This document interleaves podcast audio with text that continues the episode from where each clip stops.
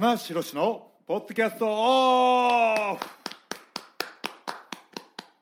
はい始まりました。棚橋宏のポッドキャストオフです、えー新日本プロレスは、えー2月のシリーズを終えましてですね、えーほぼほぼ1ヶ月続くシリーズで、えー途中ね、えー緊急事態宣言などで1週間ほど試合ができない時もありましたけども、えー無事、えーつい先日なんですけども北海道大会2連戦を終えて、えーこうしてね東京に帰ってきたわけですよ。はい。マーシー。これあの前回が、はい。あの定期更新のはい。弊害がはい。先にはい。アフタートークするという。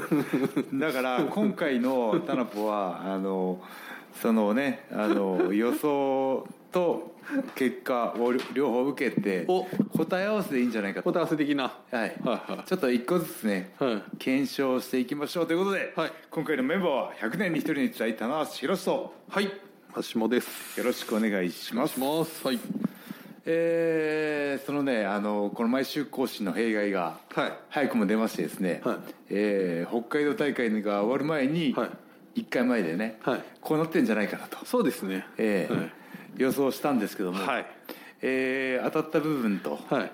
当たらなかった部分と、そうですえね、ーだから僕以外の部分は大体当たったんじゃないかなと。そうですね、はい。あの田無さんやっぱその岡田選手防衛とはい。いう部分は予想されてましたし、ねなんですけどね、はい。まあ一番肝心な。肝心要の ご本人がご本人が登場しないっていうね、そうですね、はい。むしろ全部外れてもそこだけあってたいというこそう。とはね。本当そう。他は 正直ね。ダメージがあるのそこだけだからという、えはい。もう、まあというわけでですねあの、え2日間でね、はい。えーたくさんの方に来ていただいて。うんえーね僕は行けなかったんですけどどうでした？いや久々のあの本当にあの拍手も途切れることなく、えー楽しんでいただいはたかな、たはい。楽しんでいただけたかなっていう手応えはありましたね、あのーツイッターなんかでもね、はい。トレンド入りしたりとか、うん。初日は1位ですかね、はい。行ったりとか。2日目は3位ぐらいでしたけどああ本当ですか。これかなり盛り上がりを、はい。はい見せてましたし。よかったです。はいいやーあれ。えーまああの試合内容はね、はいあの残念ながらけあ試合結果はね残念ながらうん。負けてしまったんですけども、はい。これねあのポイントはどう見るかなんですね。おあいいですね、はい。で、えー僕としてはですね2日目ねはい。解説やらせていただいたんですよ。そうですね。はいではい。まあ、はい。岡田はい。対内藤っていうね、はい。えーまあ、現行のはい。人気実力はい。1番2番はい。が対戦したわけですね、はい。世界ヘビー級をかけて。はい。うん、でどこを見てたかというと、うんうん。えーやっぱりこう初日のメインとはい。2日のメインどう違うかなっおて見てたんですよ、はいはいはい、うん。テイスト的に。はいはい。結構がっつり違いましたね。そうですね。はい。はでまああのここがねあの僕はねどっちにも触れるんですよ、い。はいはい。針が。はいはい。まあ真田もねもちろんそれがはい。できる選手なんですけども、はいはい。あのあいつは頑固だね。真田さん。真田はね。あそうですか。いい頑固あいい頑固。いい頑固。いい頑固持ってるねとあいい頑固。お前いい頑固だねと。いう頑固だねと。頑固っていう響きにはネガティブなイメージがつきそうですね。いい頑固があるんですよ。あはい。ハッシュタグいい頑固あいい頑 良い頑固が。褒めてますよ。いい本当に本当に。なかなかね頑固と良いっていうのがなかなかちょっと結びつきづらいですけど。うんそうなんですよ。頑固ちゃんね。がこっちがガンガン頑固ちゃんが。大さんならそういう言葉遊びをねはい。やってる場合ではないですはい。30分しかないから30分ないから分かってますよ、ええ。そろそろねこの30分枠にも慣れてこないと。あそうですね、はい。今ちょっと久々だから今日今日なんか危ないと思いますけど えーそうなんですよ。それでねあのーやっぱりね僕思ったのはお。真田の試合はね品があるね。ああ分かります、うん。なんか綺麗だわ。はいやってても思うし、はい。なんか一時期ねいや一昔前かな、はい。真田がシュープロかなんか雑誌のインタビューかサイトのインタビューか分かんないですけど、はい。頭から落とす先がプロレスじゃないよって言ったんですよ、試合後のコメント試合後のコメントですね。うんうんううん。んなんかねその言葉にぶれないというかね。ああうん。なるほど。なんかねあのまあ岡田と同い年なのかな。34歳、はい。でなんかこう充実してんだろうなっていうのがうん。ああのやっててね感じたというか。はいはうん。でねあの初めてのシングルオーズ体感、いはい。ええ。むちゃくちゃめでたいことですよね。レスラーのキャリアからしたらね、はいええ。でも当事者なんですよね。これが僕以外だったら「ああそうなんだ。よかったね」っていうことになるかもしれないですけど。そうです負けてる張本人なんでね、ええ。手放しではねうん。祝福できないと。いやそうですよ。はい。それ祝福した。でももうかなりこう攻めまくる棚橋宏というかね。そうなんです。だから僕試合の内容的には非常に珍しい試合です。はい。僕はそう思いました、はい、はい。はい。はい。は僕はどっちかっていうともう真田、いはい。はい。いつもは逆の立場なんですよ。はい。もう 7, 7割8割はい。攻められてるけれども、はい。最後の爆発力とか、はい。一瞬の隙とか流れを掴んで勝つというかね。なんかそういった意味では逆をやられたかなというね。ああそうですね、うん。ななんかうん。ね9受けて10で勝つみたいなのをはいはい風車の理論じゃないですけど、はいはい。逆にやられたのかなっていう。最後のね一瞬の丸め込み的な部分もね、はい。いやーもうあのトップロープにうん立ったところでうん。いけると思ってますからね。棚橋君は。あのねあの応援してくれてるファンの皆さんも、はい。このタイミングではい。コーナー飛び乗って、はねスリングブレード変形で決めてっていう、いつものこうなんかこうイメージがあるじゃないですか、、はい。つもなんだろう僕が試合で気をつけてるポイントは、その必ず新しいムーブを入れるとか、いうん。見たことのない切り返しを入れてその試合に意味を持たせるとか、うんうんうん全部ねピース揃ってたんですよ、はい。はい、いつもと違うね攻めの棚橋、はいはいはい。で最後でスカルエンドじゃないか。ポップアップ式のは TKO かなんかでなんでボーンと上げられた時に空中で体を入れ替え入れ替えてスリングブレード強引に持ってって、はい。完全に勝つ流れだったんですけど、はい。うん、いやー あの真田のうまさというか。いはい。ね逆をやられたというか。でねよく考えたら真田と岡田って同い年なんですよ。はいはい。34歳でね、はいはいで僕の記憶でも僕自身も34歳ってはい。ちょうどねあの IWGP を11回防衛した年がはい。34歳で、これ34歳は何かあるね。あじゃ はい。あ なるほど。はい。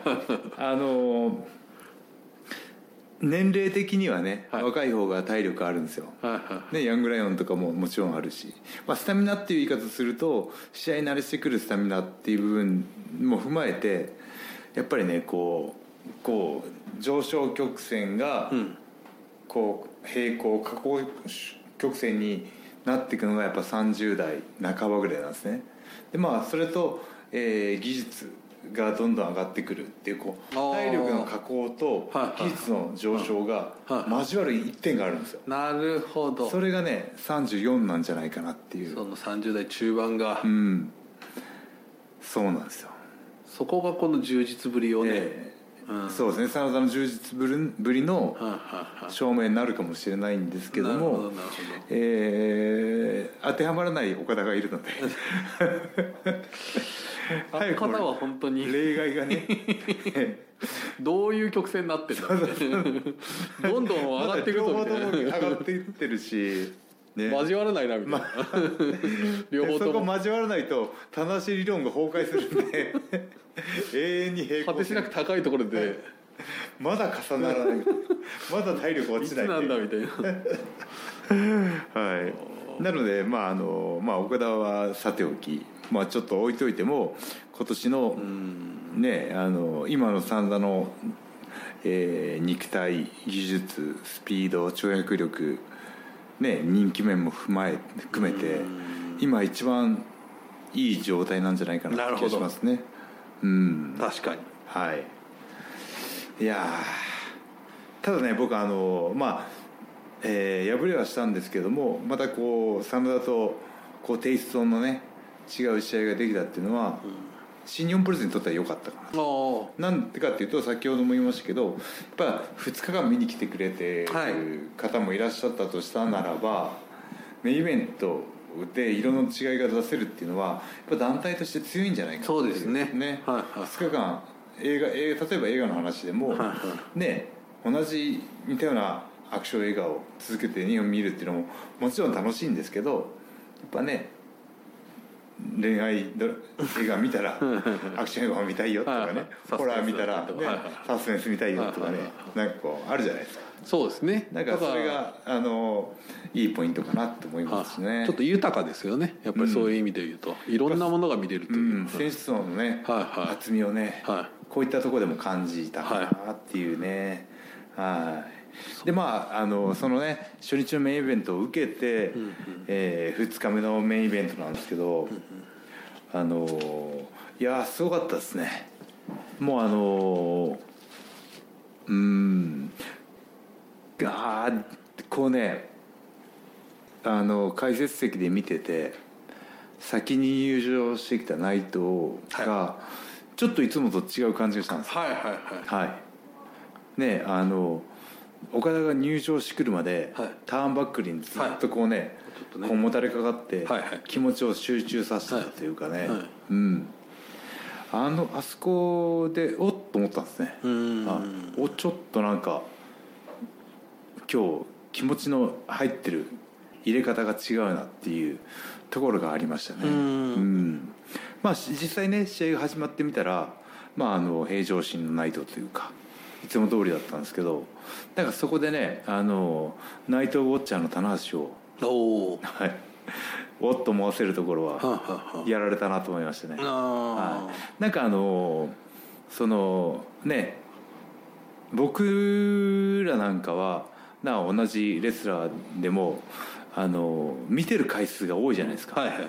でなんとなくこの選手はこういう感じで入場してくるし試合前はこんな感じだしっていうのを感覚的に分かってるんですね。でもそのルーティンをちょっと変えられるとすぐ気づくんですよ、なるほどなるうんほど、はいはいあれ？今日気合入ってる。ちょっと違うなと、うん。はいはいうん。はい今日なんか嫌なことあったのかな。で そういうねあの感情の機微が所作に現れるというかね。なるほど、うん。どうしてもそこははい。見え隠れしてると、そうですね。はいはいはい。まあでもそれが一番出ないのがうん岡田なんです。よあ常に岡田あはいはいはい。もうん何をこうビッグマッチであってもうん。まあその試合以外のイベントであっても常に岡田和親ブレがないと。ううん。んぶれないね。ああ本当に。ヤングライオンの頃かな。うん。2人でその大食いの番組に出たのかな、へえ、はそんなのありい、ました？ハンバーガー食って、はいうん全然食えなくて。ぶれないなと思った時ありましたけど。食細えなと思った時は。食の粗さもブレないみたいな。ぶれないよかったうん。ね、僕らの時代も良かったですねそういえば。ああそうですね。あれそうですね。そっちの話もねちょっとしたいんですけども。うんライガーさんがねはい。いたからこそはちょっと話もできたかないちょっとこうあえてこう回し役みたいな感じでねうん。大河さんがいろいろ。これ僕と岡田とか2人だったはいら一切話弾まないと思うんですああ今ねあのこうねタッグマッチで組んだりしてますけど思いのほかコミュニケーションないです。よ それ言ってましたよね。ほとんど話さないってね、ほとんど。うん。まああのそれでいいんだと思うんですけどはい。ね、あんまり慣れ合いみたいなねそうそうおかしいですから、まあ、ユニットも違うしね。うん戦ってきた歴史もあるしうんということでね。まあ年齢もねうんあの世代も一回り違いますから。うん。いねやーまあちょっとね内藤さんははい。ちょっと本当に試合内容もちょっとドーム級というか、うん。あそこで、いやそうなんですよ。終盤のとことかすごい攻防ってがあってこれは内藤さん勝つんじゃないかみたいなね、うん。とこもありましたし、まああの勝負を分けたのはあの岡田がなんかデスティーノ的なの出してなかった。出しました。はい。あそこあれはすごいですよね、ああっと思ったんですね、はい。解説が追いつかなくて、はいはいはい。うんディスティーノディスティーノっぽいなと思って、はいまあ言ったんですけど、うん。今のデスティーノじゃないですかみたいな感じでは言えたと思うんですけど、うん、なんかその、えー試合に対しての意気込みっていうのは同じね、はいはい。2人とも同じぐらいだったとしたら、ん。そこにこう何かこう一つ二つアイデアを乗せてきた岡田に今日今回は勝機があったのかなっていう、岡田選手試合後明確に狙ってましたってねおっしゃいましたね。あのはい。あのしたたかだね。やっぱりそこはあそこは盗んだね。認めなんかねこう認めないような気持ち、結構スパッとはい、みたいな。そうか。盗まれたな棚橋のこう ビッグマッチの そうですね。必要条件を。ね。えーそうかそうか。いやまあでもねあの僕はこの試合もう一回後でもう一回見ようと思いますってブログでも書いたんですけど、はいはい。もう一回見たらねあのやっぱりこの最初はね内藤を中心目で追ってたんですけど、はい。はいなんかその途中からあまりに岡田のは盤石ぶりというかい、うーん。安定感の方に同じレスラーとしてこいつやっぱすげえなっていう感心させられてしまったというかね。うんいやーだからね試合後、田中さんおっしゃってたじゃないですか、はい。これ最初に内藤選手が負けてしまったら敗れてしまったら、うん。次だこれ誰が？僕言ってましたよね。言ってました。いや本当に感想そういう思いだったんですよ。これ次誰が行けばっていう、ね、そう。だからん内藤は常にね期待感高い選手なのでその対岡田対内藤でどっち勝つだろうっていうね、はい。あのファンが事前にはい。予測する楽しみもあるんですけど、はい。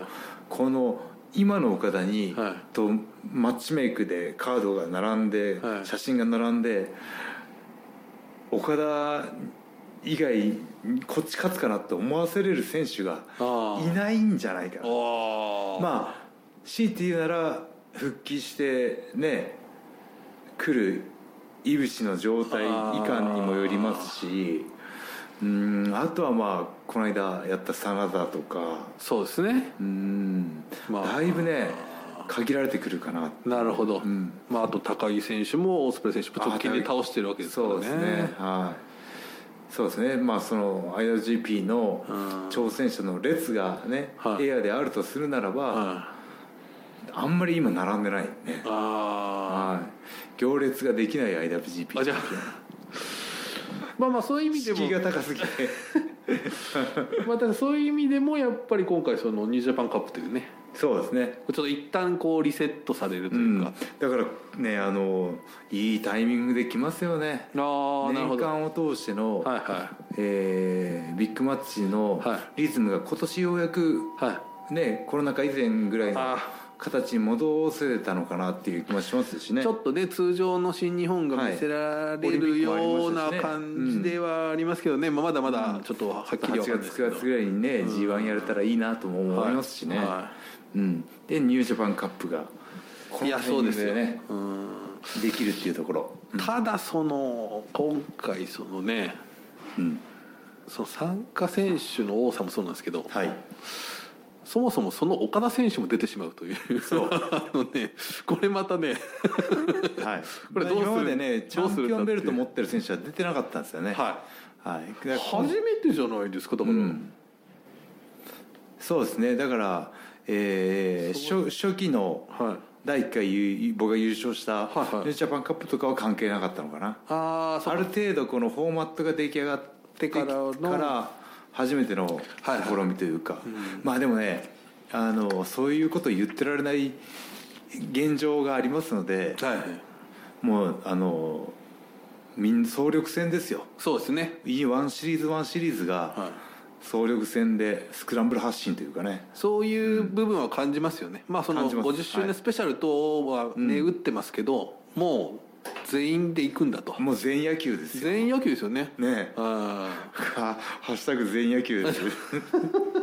すぐハッシュタグつけたから。いやもう野球部出身なんでね。あー、えただ48選手というのはねえうん俺はちょっとあのもうトーナメント表がね、はい。あの大志さんじゃないですけど細かすぎて見えないという。そうそうそうあの僕もねあの僕どこかなってこうスワイプしてね 指でスワイプしてあここか。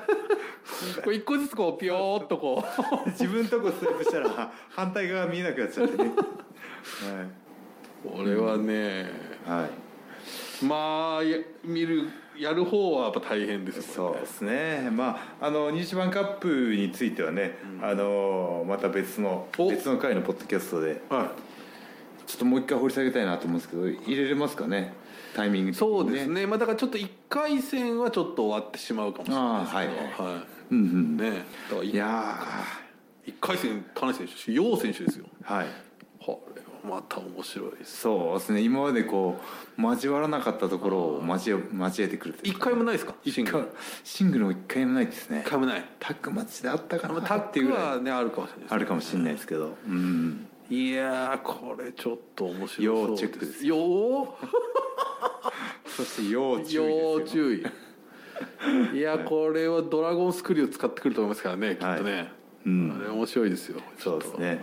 はいいやまああのちょっとね話は北海道に戻しますけども。おすいません。はい。だい。ぶ出しちゃい。ましたけど、いやあの他に注目カードありましたか？あのやっぱりそのまあ僕ちょっとやっぱこっちあの東京にいて、はい。ワールドの中継を見ながら、はい。作業とか、はい。SNS をやってたので、うん。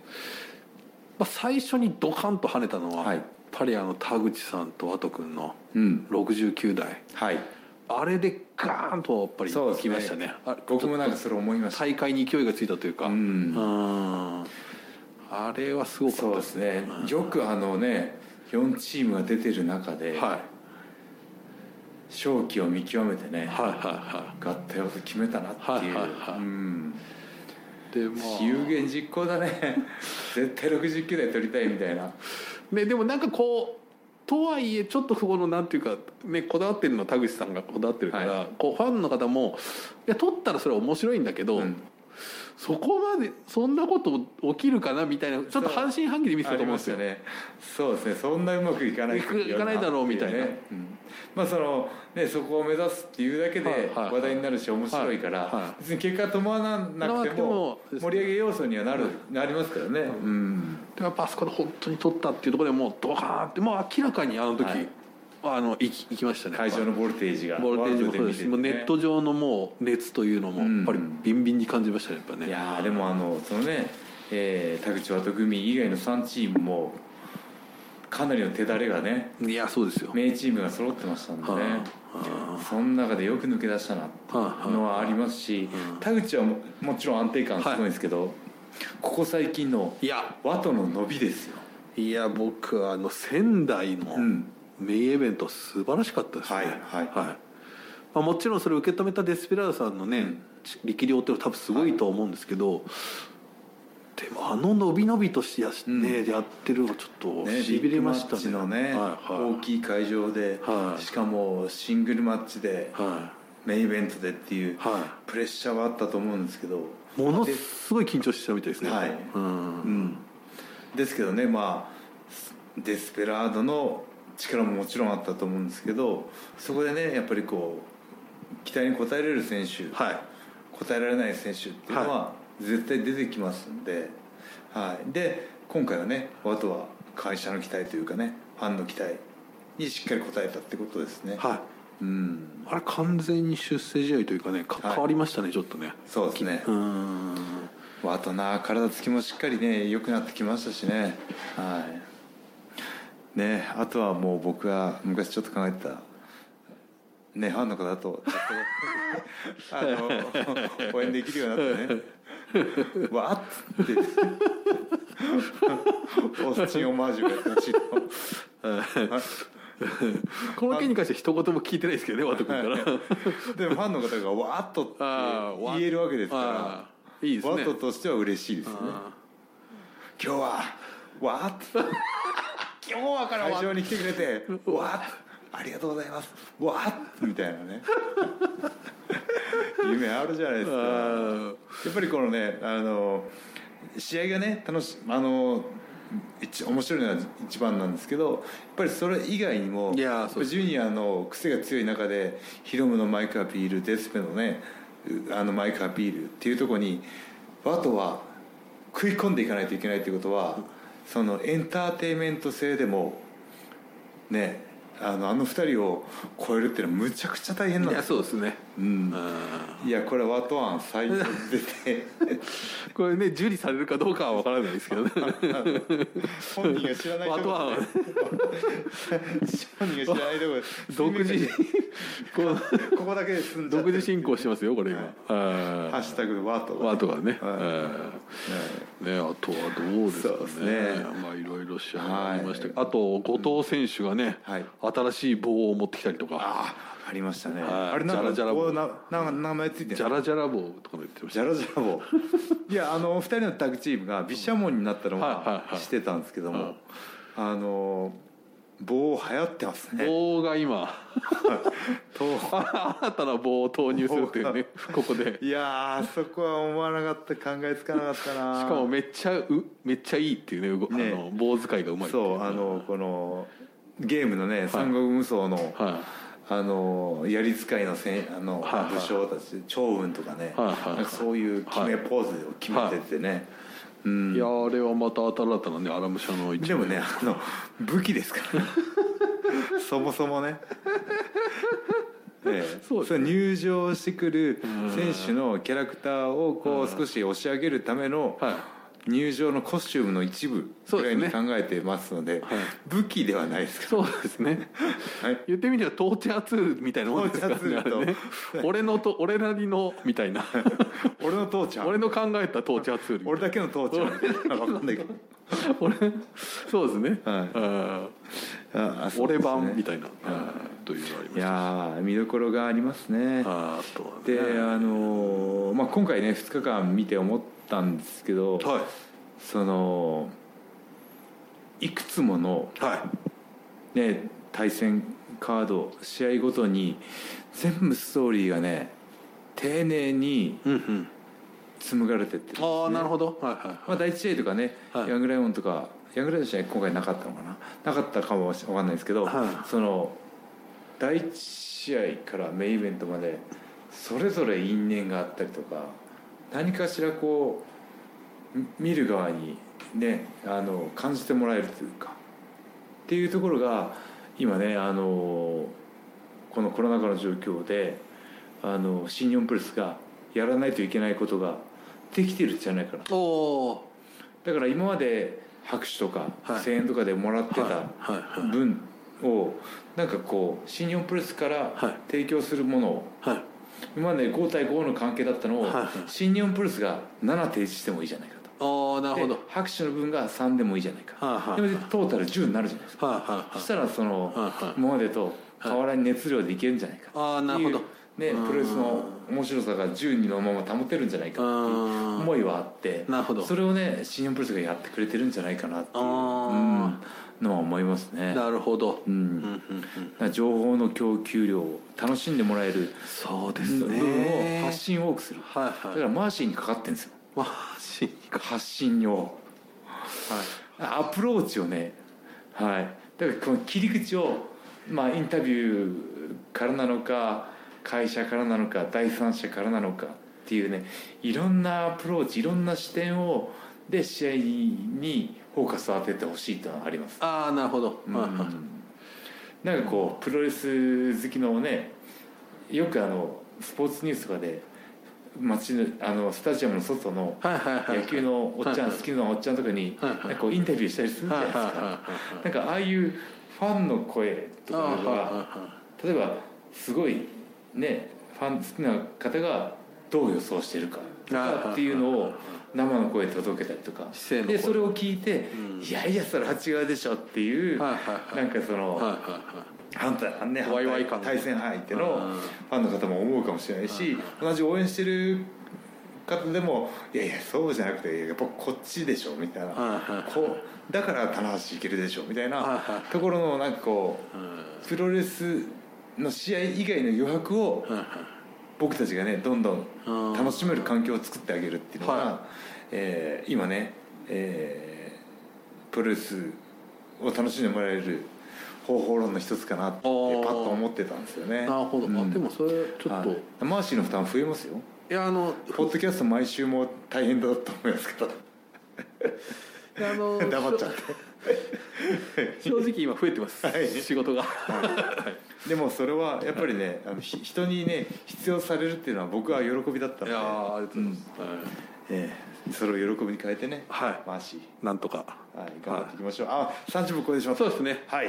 というというわけでね、はい。えーっと時間あればね、北海道での若手のエピソードなんかね、ね。えー柴田さんと一緒にコインランドリー行って話とかしたかったんですけど、まずそれは別 すいませんちょっとねいろいろことで、まあはい、というわけで、えー最後に告知です。はい。えー新日本プロレスは次期シリーズの前に、えー3月1日日本武道館。そして3月2日から同じく武道館なんですけどもニュージャパンカップが、えー開催されます、はい。えーいろんなとこ行きますのでそうですね。詳しくはホームページで。大雑把に言うといろんなところに、いろんなとこに、はい、チェックしてください。よろしくお願いします、はい。ということで以上棚橋宏のポッドキャストオフでした。ありがとうございました。ありがとうございました